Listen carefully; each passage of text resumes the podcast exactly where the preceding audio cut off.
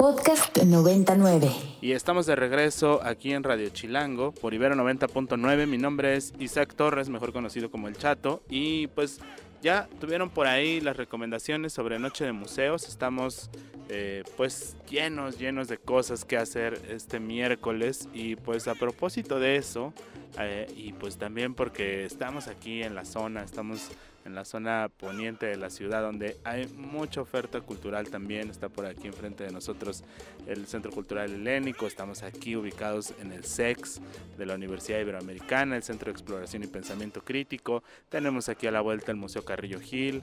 Tenemos aquí adelante el Museo Casa Estudio Diego Rivera, Frida Kahlo y Juan O'Gorman, donde hoy se va a llevar a cabo una activación sonora una sonorización a propósito de O'Gorman y el estudio de Diego Rivera, que estuvo a cargo de, Santiago de la Puente, que está aquí con nosotros, y que nos va a platicar un poco sobre un proyecto que desarrolló en los últimos años, en los que se acercó a conocer un poco más sobre el trabajo de Juan O'Gorman y a tratar de remixear a Juan O'Gorman, reinsertarlo en la cultura contemporánea a partir de una serie de apropiaciones que hizo, pues, desde la arquitectura funcionalista y desde la arquitectura moderna que fue uno de los, de los ejes de trabajo de Juan O'Gorman.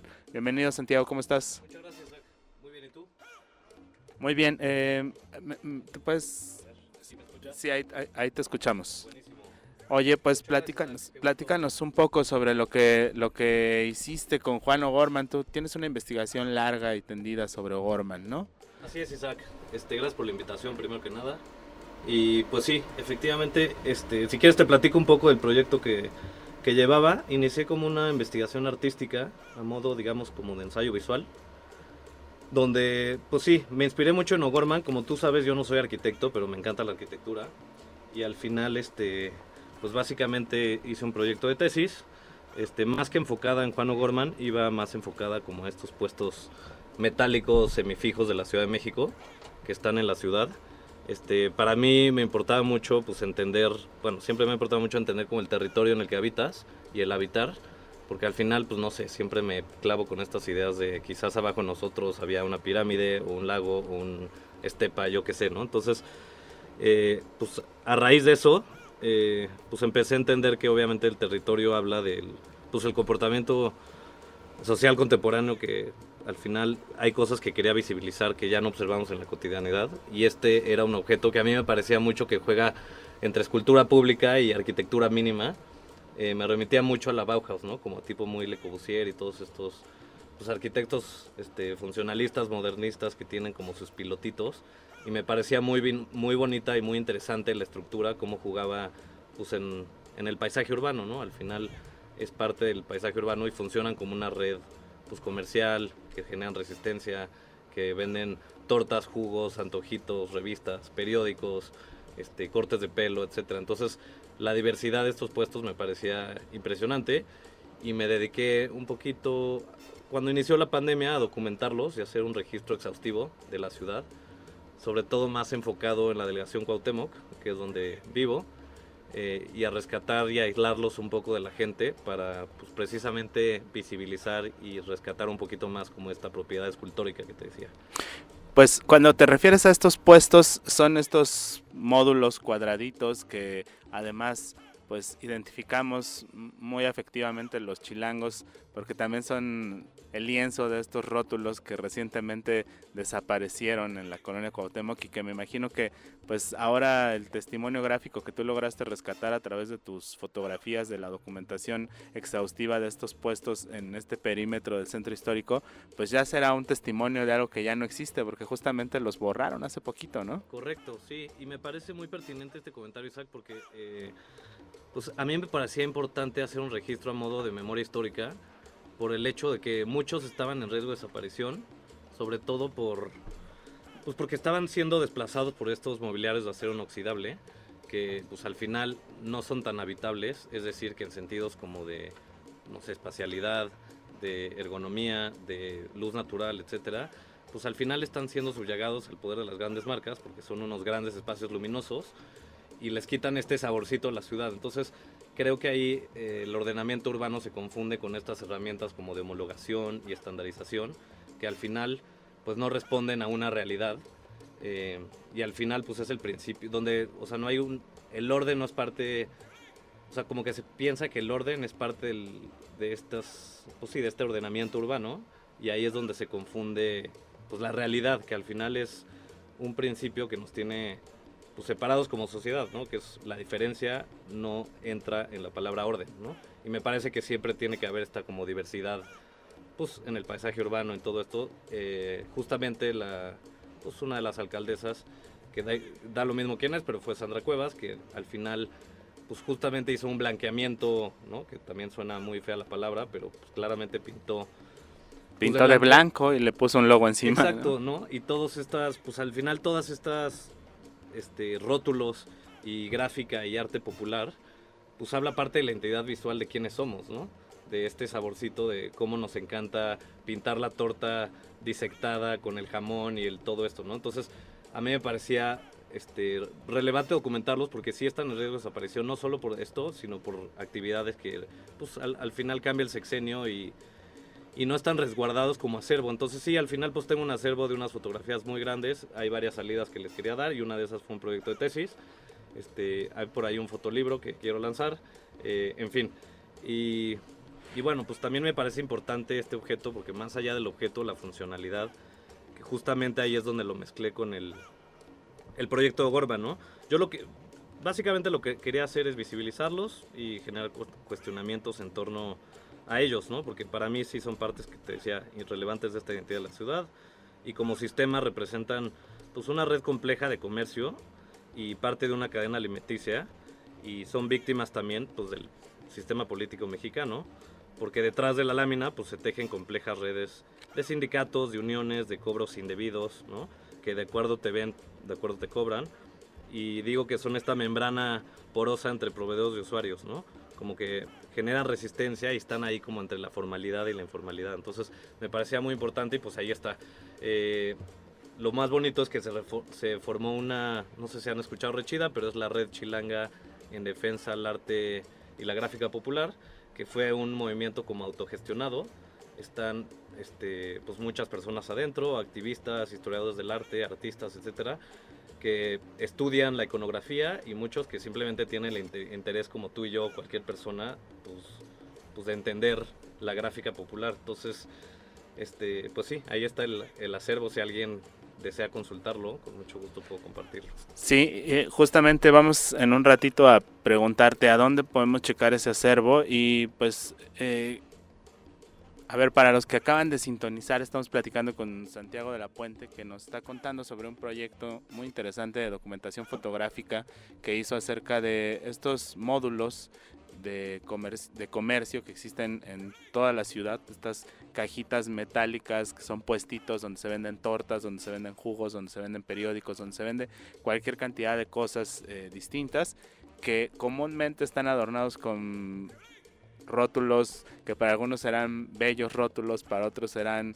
rótulos kitsch, para otros serán este, dibujos mal hechos, pero finalmente constituyen parte de la identidad visual de esta Ciudad de México y que pues, recientemente hubo por ahí un escándalo en redes sociales porque fueron blanqueados, literal, pintados de blanco y resellados con el logo de la alcaldía Cuauhtémoc para pues hacer una suerte de homologación institucional del mobiliario público y pues con esto eh, acribillar pues toda una todo un imaginario visual que estaba ahí adornando las calles de la Ciudad de México.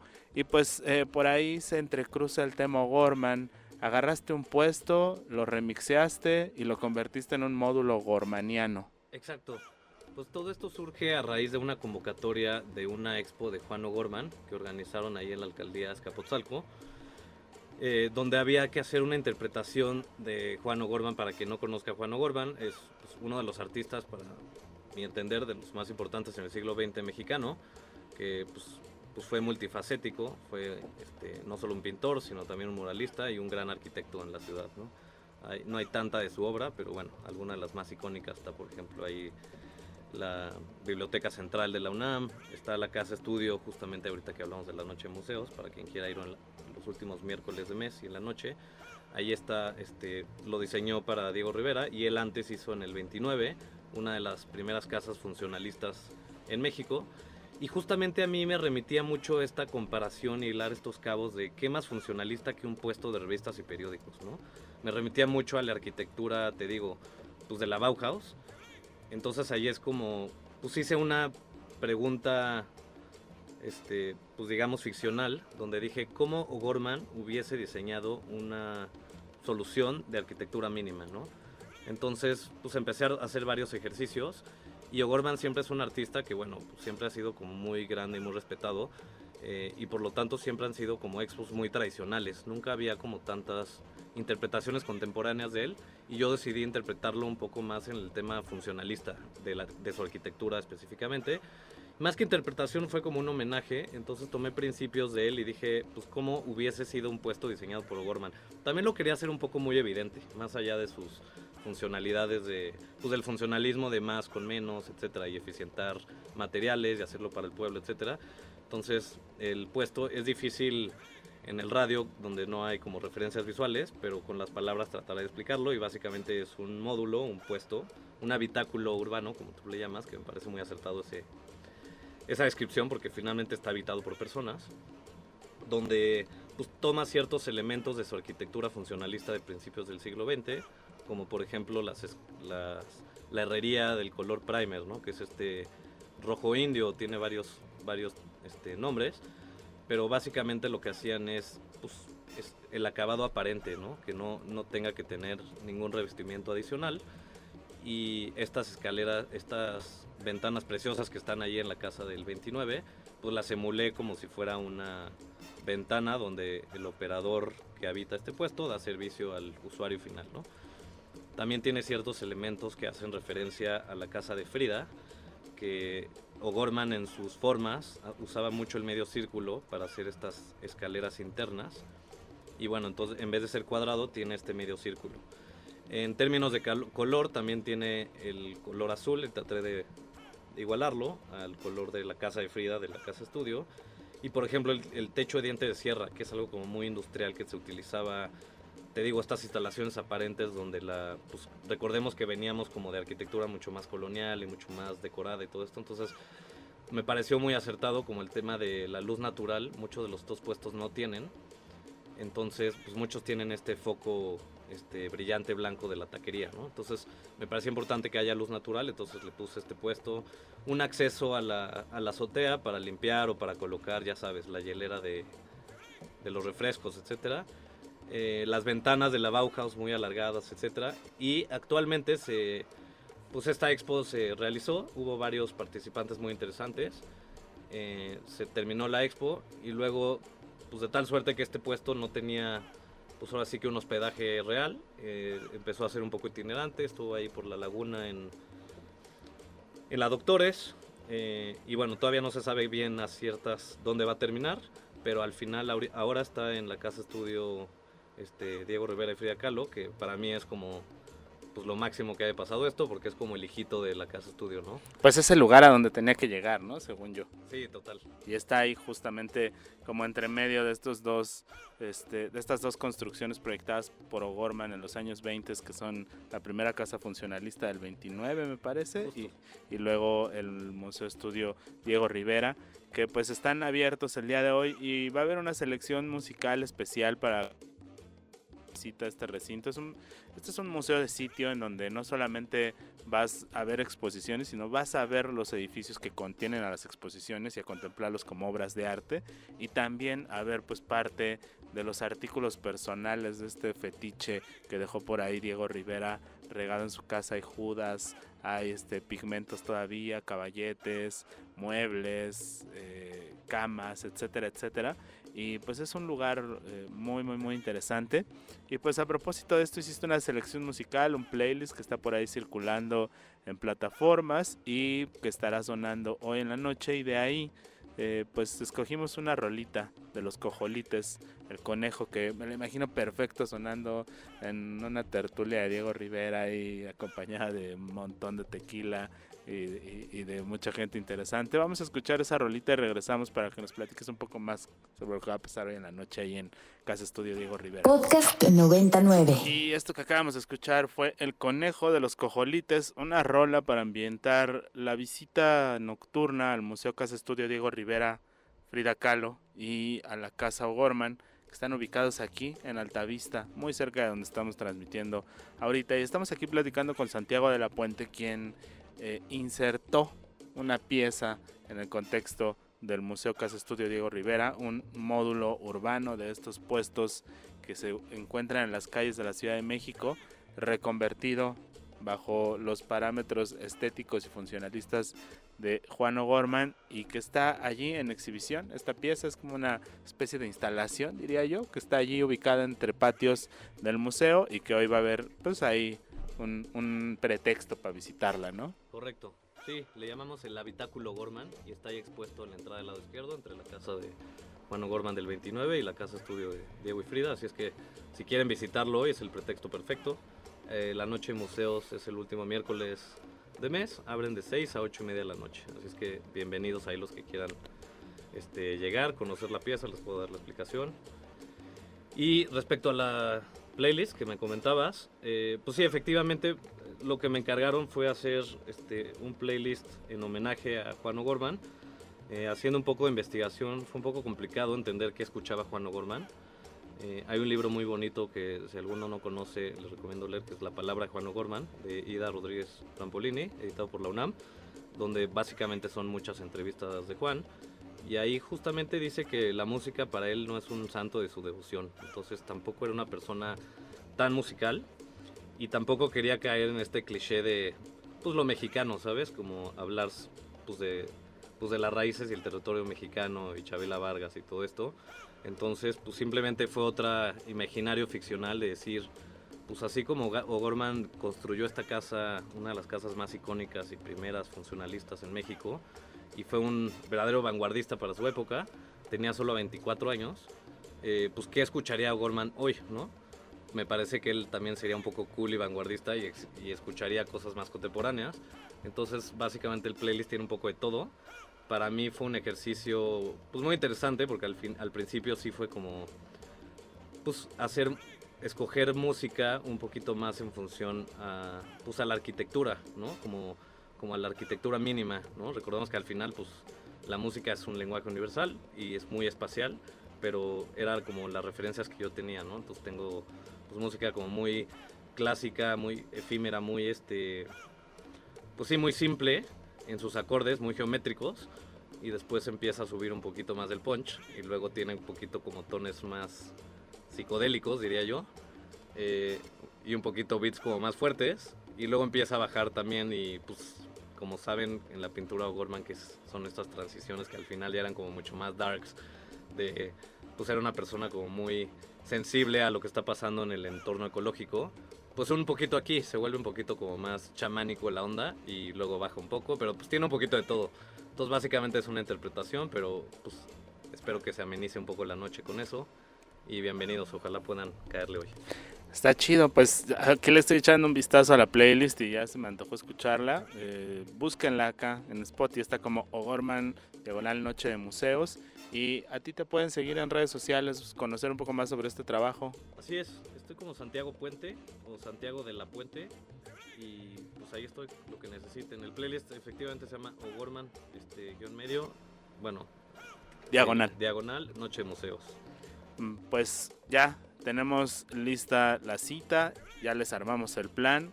Agárrense el metro de la línea naranja, bájense en Barranca del Muerto y lleguen caminando al Carrillo Hill para esta plática que va a haber muy chida de los fotógrafos hablan de Lola Álvarez Bravo.